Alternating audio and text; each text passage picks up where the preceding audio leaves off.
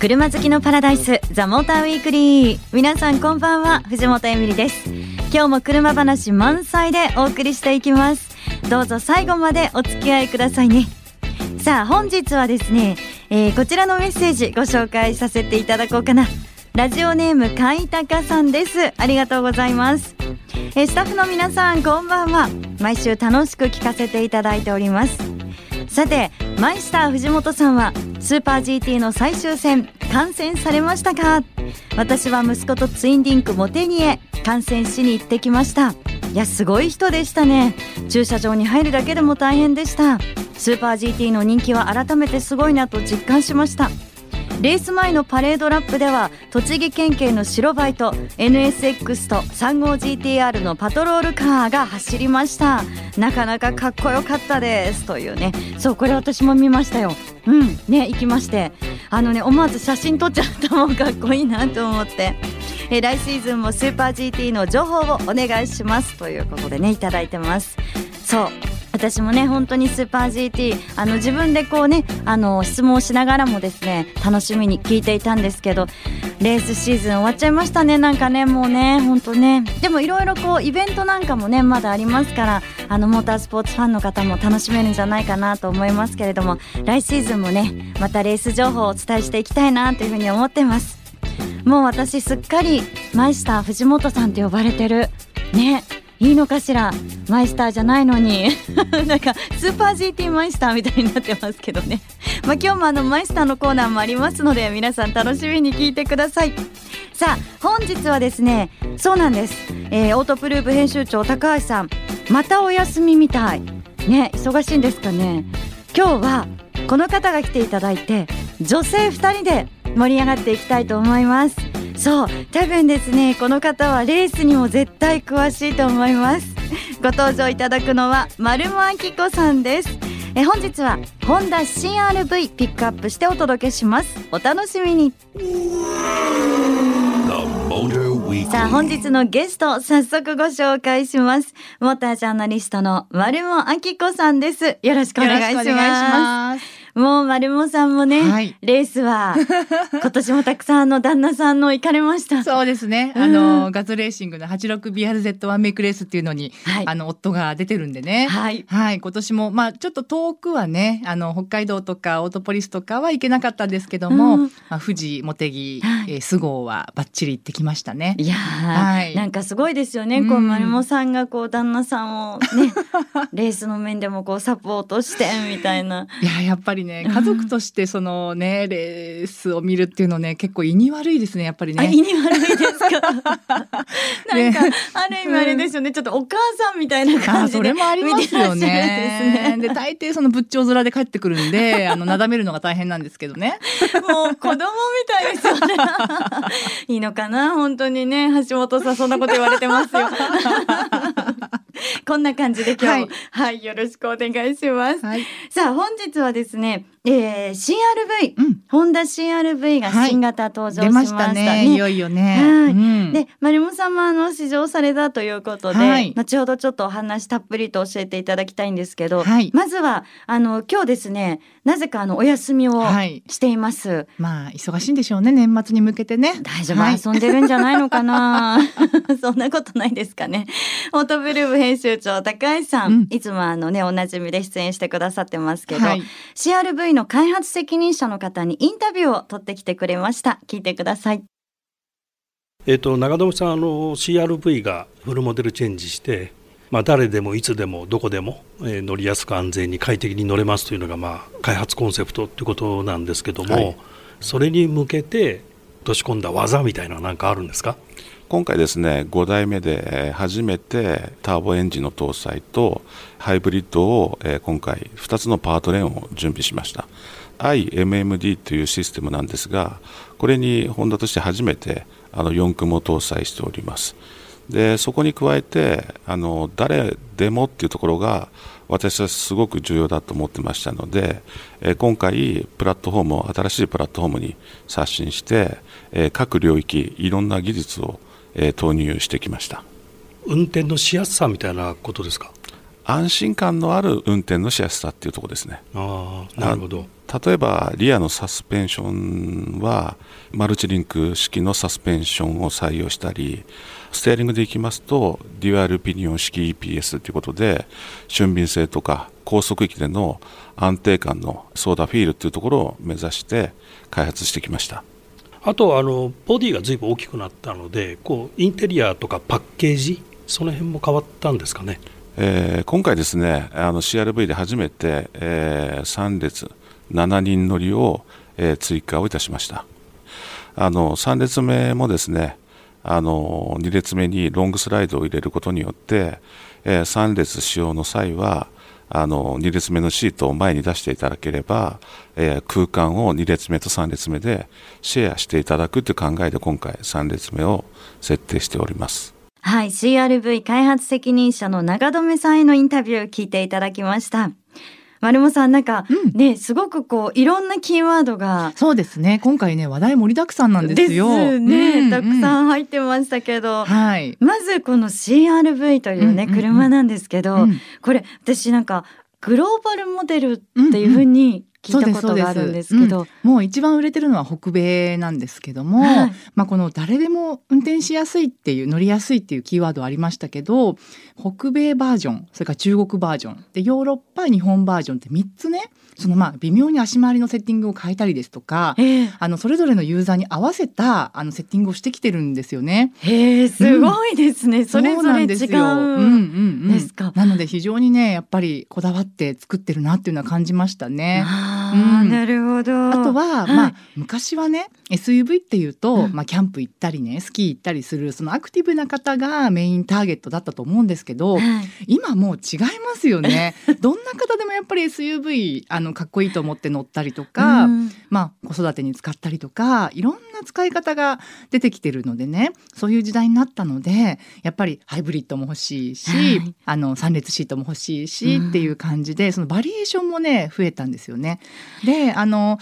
一つ、まあ、3列7人乗りの SUV っていうのもね、はい、2018年の結構トレンドだったのでそうなんですそうなんですよ、えー、うん、あの年初にマツダの CX8 っていうのが出て、はい、それもありますしね。三菱のアウトランダーも既存のものがありましたしで CRV も7人乗りできたってことで、うん、よりそのなんかまあライバルが増えると、まあ、盛り上がってくるんですよね。いろいろ比較市場できるので、はい、やっぱそういうトレンドができたと思いますね今年はね。うん、丸もさんね、うん、あのママでもありますから、うんうん、やっぱこうお子さんと一緒にっていうふうに使うってなると、うん。うん、こういろんなところを、ね、チェックしますね。やっぱ男性はチェックしないようなところをチェックしちゃうのが まあまずね後ろのドアの開口部ですね、はい、どのぐらい開くのかっていうのは結構重要で、はい、やっぱ子供を抱っこして乗せたりとかチャイルドシート乗せてお世話したりとかっていうとドアが開かないことにはねもうどうにもやりづらいんですよね。なんですけど CRV はなんと90度までガバーって後ろのドアが開くんですよ。え、90度なんですか？まあ、あの両側開けると本当キャッチボールできるぐらい 一直線な空間が やらないですけどね、誰もね。やらないけど できるので、はい、これはすごいなと思いましたね。へえ、でもすごい今イメージが広がりました。どれだけすごいのかキャッチボール。そう、あとはやっぱり子供が寝ちゃって抱っこして荷物持って、あのねまあその荷物を入れなきゃいけないなんていう時に鍵を持っていればね足の動作だけでバックドアがこう自動で開いてくれるんですよね。うん、うん、で足の動作で開くっていうのもまあ今珍しくもなくなってきてるんですけれど、はい、結構その反応がね悪い車っていうのも中にはあって私結構苦手なんですよね。丸本さんあなんか合わないんですかね。なんかね、はい、あの何度やっても開かなくってなんか車に切り入れてる人みたいになっちゃったりとか、怖い。見てるとなんだ何やってんだあの人みたいな感じになっちゃうんです。ごいこう苦手意識があったのがはい、CRV はその足の振り上げの振り上げる動作をすごい研究して、えー、ほとんどの人があの一発で開くようにねすごいね工夫したってことで私でも一発で開きました。よかった。ねだって大丈夫かな？あの人止めた方がいいかな？みたいな。なんかすごい怒ってるけどみたいになっちゃいますもんね。そうそうそうえー、うん、でもそれってすごいですね。細かい部分だけど。細かい部分までこだわっててね、うそういうとこも感心しましたね、えー、どんどんそういうのも進化してるんですね、うんうん、本当ですねそうあとは、はい、あのまあ今回ね初めてそのガソリンエンジンにね1.5リッターのターボエンジンが積まれてるんですけど、はい、これ1.5リッターで大丈夫ってみんな結構心配すると思うんですよ、えー、ちゃんと走るの？みたいな。なんですけどすごいパワフルで、はい、もう本当に気持ちのいい加速が続くんですよね。うん、でハイブリッドの方は2リッターのエンジンにアコードハイブリッドなんかでも使われているスポーツハイブリッドっていうね、はい、ちょっと格上のハイブリッドシステムが積まれているんですよ。うん、でそれがすごいスムーズででまあ、走行パターンがね3つあるんですけれどもそれが本当にねいつ切り替わったか分かんないぐらいすっごいやっぱりうまく切り替えてくれるので、うん、まあ、どんな道でもその道に適したその走行モードを勝手に選んで提供してくれるので、すごくやっぱり気持ちいいんですよね。うん、そうそう。ガソリンにもハイブリッドにも、もうそれぞれのこう良さというかね、楽しみ方があって。であのハイブリッドの方は、はい、まあ静かさも一つ売りなんですけれども、はい、ホンダらしいなと思ったのはエンジンサウンドをチューニングしてて、ええ、あのまあアクセルの踏み込みにすごいねリニアな音が聞こえるように、はい、サウンドチューニングしてあるんですよ。そこの音。そう。だから運転しながら聞こえる音がすごい気持ちがいいんですよね。やっぱりそれはもうこう走って楽しいっていう気持ちをねさらにこうワクワクさせてくれる。うんいやさすがなんかホンダのねホンダらしいですよね。SUV ですね。そうそうそうそう、えー、さあ実はですね、うん、後半この後も、はいちょっとあのマニアックなお話を伺いたいなと思いまして、うんはい、あのいつもモータージャーナリストさんに聞くまるまる話というのを不定期開催でやっております。ぜひ今日もまたまるもさんにそちらをお伺いしたいなと。わかりました。よろしくお願いします。はい、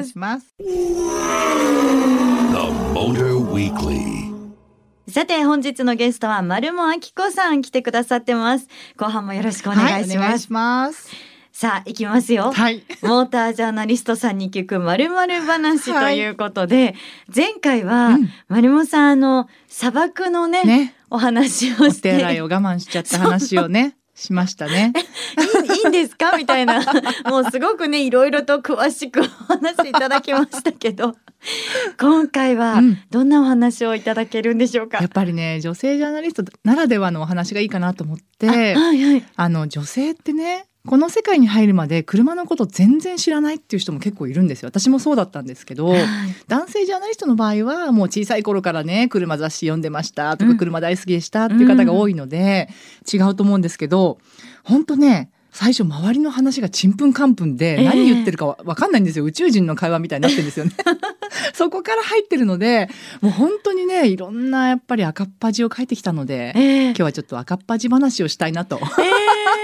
丸もさんもそんな。えあるんですね。やっぱね専門用語が本当全然わからなくって、はい、例えばねレース中の会話だと、はい。テールトゥーノーズとかあるじゃないですか。はいはい、このね、前の車と接戦の状態のことを、はい、ね、それとかもわかんないし、うん、例えばあとその運転テクニックで、ヒールトーとかね、うん、そういうのも全然やっぱりちんぷんかんぷんで、でもちょっと覚えてくると使いたくなっちゃうんですよね。なんか知ったかぶりしたくなっちゃうんですよね。わ、はい、かりますわかります。なんでねある時やっぱりそういうレースの話をしてたんで、はい、いやすごかったですよね。もうヒールトゥーノーズでしたよねとかって言ってみんなに え？ー、っとヒールトゥーノノーズえ？ー、みたいな。ポカーンとされたりね。あとその、まあ、レースの一つのね種類でジムカーナっていうのがあるんですよね。はい、うん、あの小さなコースをくるくるくるくるこうあの回って競うやつなんですけどあれ実は私ジムカーナさんっていう人の名前だと思ってて。どうもそれもなんか話しててこう噛み合わないんですよね。そうそんなことがあったりとか、はい、実技の面でもやっぱそのドライビングテクニックって普通教習所じゃ教えてくれないし、サーキットを走ったことがないと全くその何をやるのかもよくわからないじゃないですか。で私があの最初入ったその「ティーポっていう雑誌のね編集部では みんながやっぱり運転がうまくないと車の良さも語れないしダメだってことでサーキット研修っていうのがあったんですよね。えー、筑波サーキットを借り切って、えー、新人編集部員が特訓されるっていう、ね、すごい、えー、そういうのがあったんですよ。で、まあ、それに出かけていきました。まあ、借り物のヘルメット借り物の靴であのサーキットを恐る恐る出てったはいいんですけど、まあ、どう走ればいいのかも分からずで、まあ、その頃はアウトインアウトって言われてて、はいはいはい、そのコーナーをね曲がる時に、はい、コーナーの外側から入って、えー、一番カーブのきついところをクリッピングポイントって言ってそこについて、はい、そこについたらまたそアウト側に膨らみながら抜けていくんだぞと。私もそう習いました、ね？はい、言われましたよね。なんですけどもう本当ねいろいろやってるうちに私自分で運転しながら酔っちゃって 自分の運転に。そうそう自分の運転で酔っちゃって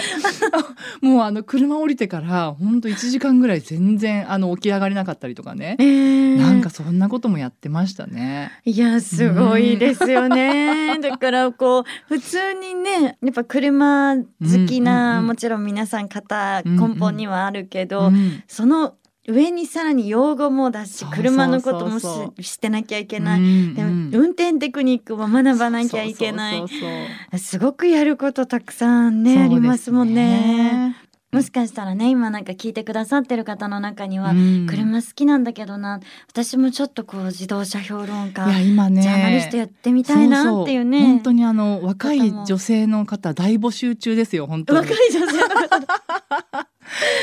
うん、女性ジャーナリスト、もう若い方、本当に、あの、うん、今ならチャンスです。あ、本当です。何かこう、これが必要みたいなのあります。こういうのがあったらいいなやっぱりね、はい、別にその知識もなくてもいいし、私みたいにね、なくてもなれるし。いやいやいや、そんなことはないです。運転も、その上手くなくていいんですよ。はい、でも、車が好きであってほしいですね。うん、うん、車が好きな。20代女性これ聞いてる方いたら ちょっとなんか限定で。すか？あれ？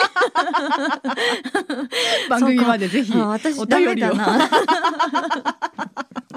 ね、でもぜひね、ちょっと私もやってみたいという方はメッセージね。ねはい、はい。いや、ありがとうございます。なんか、丸もさんは恥ずかしいお話だって最初言ってたけど、うんうん、なんか、ええ話。本当に？ですね。なんかね、本当ね。ありがとうございます。はい、またぜひ次回も、まるまる話も丸もさんよろしくお願いします。はい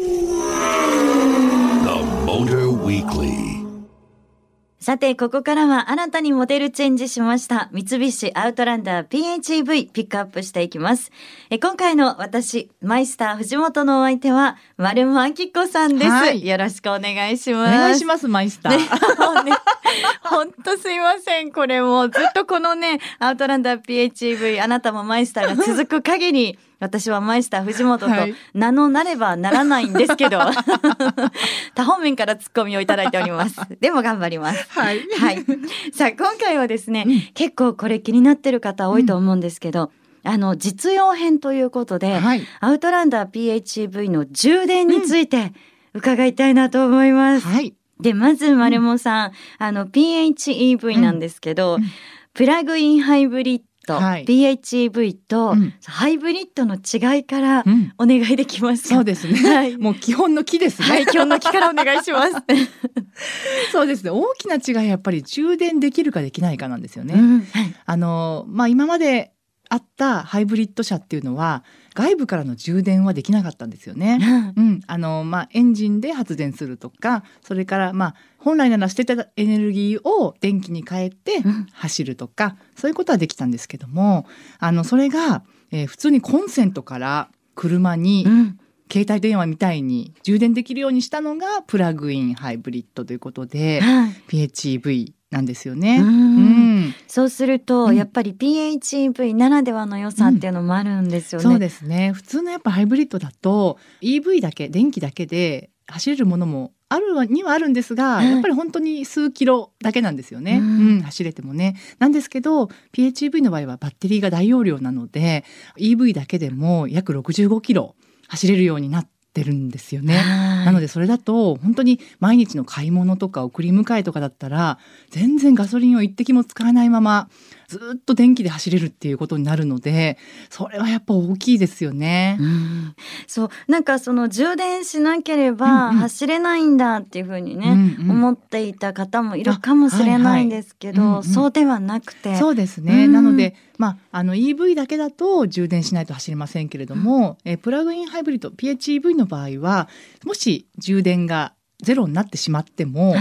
ガソリンがあるのでエンジンを動かして発電もできるし走行もできるということなので、まあ、本当にどんな状況でも安心して、うん、乗れるっていうのが PHEV の良さですね。はい、うんであとあの気になるのが、うん、これ充電の設備なんですけど、はいはいはい、これがこうお家にないとダメなものなんですか、うん、これはね、はい、PHEV だったらなくても大丈夫です。大丈夫ですか、うん、っていうのは、はい、本当にやっぱりあのガソリンが入っていれば電気がなくなっても動くので、うん、外でね充電するだけでも十分楽しめると思いますね。うん、まあもし家にあればより便利ですけれども、わざわざあの高いお金を払ってその充電設備をつけたりっていうことは別にしなくても、うん、十分大丈夫です。はい。充電スポットもね、うん、すごく増えましたもんね。いろんなところにありますよね。もうほぼね、あのまあ大きな高速道路のサービスエリアにはね、はい、ありますし、うん、あとは道の駅とか、あとコンビニとかね、あと公共の駐車場にもついてるところがどんどん増えてるので、はい、うん私初めて、うん、あの充電を自分でやるときに、うんうん、すっごいドキドキしたんですよ。うんうん、なんかえどどうしたらいいの？どうしたらいいの？なんて思って。あっという間ですね。簡単ですもんね。あこんなに簡単にできちゃうんだってね、うんうんうん、思いました。そう。昔はねそのまあ急速充電器の、あのそのプラグがね結構女性にはよいしょって感じでまあ、ホースも太くて長かったので、はい、重たかったりしたんですけど今すごいそれも軽量化されて、えー、もう簡単に本当にできるようになりました。あ、そうだったんですね。いやすごい軽く、うん、あの簡単にできました。でしょ。うん、全然ねそういう心配もなくなったし、うん、うん、快適になりましたよ。じゃあ今本当にこう PHEV、うん、あ欲しいなって思っている方はすごくこう、いい時ですよね。いい時です。うん。はい。ね。ありがとうございました。はい、ということで、アウトランダー PHEV、本日は丸もあきこさんお付き合いいただきました。そして丸もさん、ここまでお付き合いありがとうございました。お送りしてきました、ザ・モーターウィークリー、いかがでしたでしょうか？本日は丸もあきこさん来てくれました。あの、モータージャーナリストさんに聞く〇〇話、まあ、なんかいいお話に なったなーなんて思うんですけど丸もさんもすごく恥ずかしいなっていうか失敗談いっぱいあったんだよなんてね言ってましたが私はどうかなと思いましたよ。だって毎回何かしらやらかしてるもんね。今年も何かしたっけ？本人が気づいてないんだよね。周りは今うんうんうんうんって言ってるんですけどえしました？なんて思ってるんですけど。まあ実はですねそんな話も含めて来月ちょっとしたなんかスペシャルな放送回を持ちたいなと思ってます。メッセージスペシャルやりたいと思います。皆さんからのメッセージあのいただいたメッセージにどんどんお答えしていこうというね放送なんですけれどもぜひ皆さんからのメッセージをお待ちしております。例えばまあ今年私のようにあこんなことしちゃったなんていうねエピソードでもいいですしえー、またはあなたが今年一番気になった車だったりとか、えー、あとは今年車やバイクのこんなイベントに行ったよまたはこんなドライブに行ったよとか、えー、他にも車に関する質問や疑問もお答えしたいと思います。皆さんぜひメッセージ送ってくださいね。メールアドレスは tm.fm 横浜 .jp ザモーターの頭文字 DM に続いてアットマーク FM 横浜 .jp でたくさんお待ちしています。採用された方には番組オリジナルステッカープレゼントしますからね。ザ・モーターウィークリー。お相手は藤本エミリでした。また来週。